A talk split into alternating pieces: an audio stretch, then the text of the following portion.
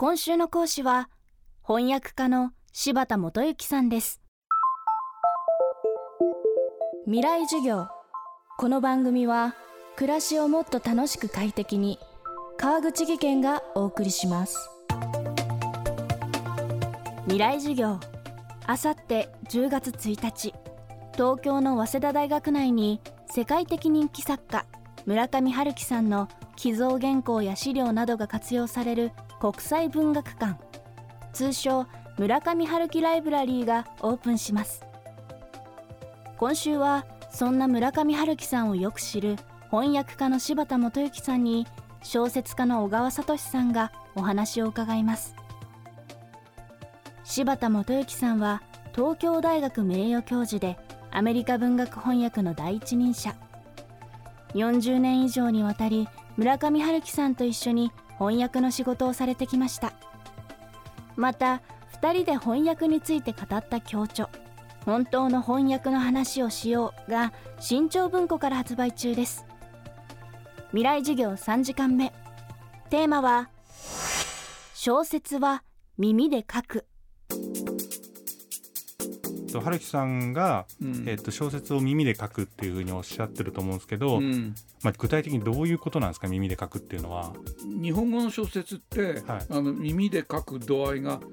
英語より多分低いと思うんですよ。はい、で明治の作品なんかにルビ振ろうと思うとこの漢字どっちで読めばいいんだって結構あったりしますよね、はいはい、だから音は実はそれほど大事にされてない場合もあるいは度合いもあると思うんだけど村上さんはむしろやっぱり頭の中である種声を再生してそれを味わうものだっていう感覚が身についてるんじゃないかな。あのマイケル・エメリックっていう、はい、あの優れた日本文学者がいるんですけど彼があの日本語はいくらでも早く読めるけど英語は早く読めないって言うんだよね。で彼はももちろん英語ネイティブなんだけどでそれはもちろんマイケルが日本語できるってことなんだけどでもそれだけじゃなくてと日本語はやっぱり目で読む度合いが多いからで斜め読みができる。やっぱり漢字とひらがなでキーになる漢字を追っていくってことで。でもちろん英語読む時もあのほとんどの人はこうやっぱり「座」とか「オブ」とかそういう小さい言葉ほとんど見てないでキーになる言葉だけ追ってるから早く読めるわけですけど、はい、でもマイケルに言わせれば英語読む場合には頭の中で音に直すから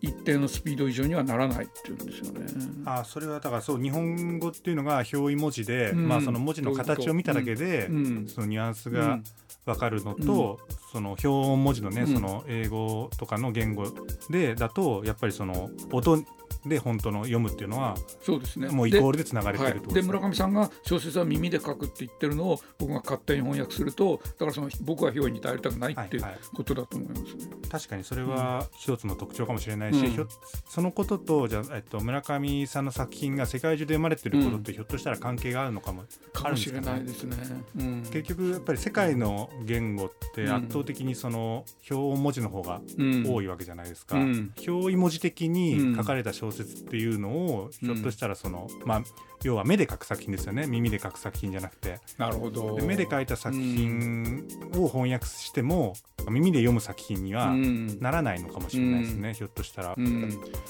すごい大きな話でちょっとなんかね すぐは答えられないけどそれちょっと考えたら面白い話ですね。耳で書いた小説かそれとも目で書いたのかそんな視点で日本文学の歴史をたどります。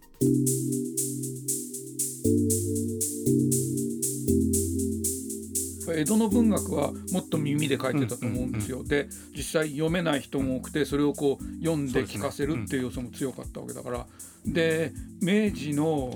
作家たちもまだ江戸、まあ、良くも悪くも引きずってるから双葉店にしてもまあ漱石鴎外にしてもまだこう耳で書いてる度合いって強いと思うんですよね。単純に漱石の文章とか鴎外の文章それかっこいいじゃない、はい、読んでてこう、はい、その次あたりからだんだんこうみんな翻訳文学で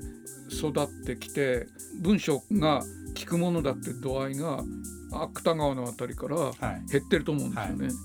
まあ、谷崎はどうなんだとか言われるもうあのそういう、えっと、例外的なものはいくらでもあると思いますけどすごい大きな流れとしては。うん、でそれをもしかしたらその町田こうさんとか、まあ、例えば古川秀夫とか、はい、21世紀になってから出てきた作家たちがまた文章に声とか音をあその前にもちろん村上さんがいるわけだけど、はい、取り戻してるのかなっていう流れがもしかしたらあるかもしれない。ていうか逆に言うとだから目で芥川の辺りからのそのまあ要は日本の近代文学みたいなのがこう出来上がって立ち上がっていく時っていうのは、うん、むしろ日本で特殊な文学が結構ね出来上がってたのかもしれないですね、ドメスティックなその目で読み取っていくみたいな。でそれがちょっとまたなんかこう耳に返っていくみたいなすごく面白いなと思います、まあ一つのなんとか仮説として。仮説としてね、確かに、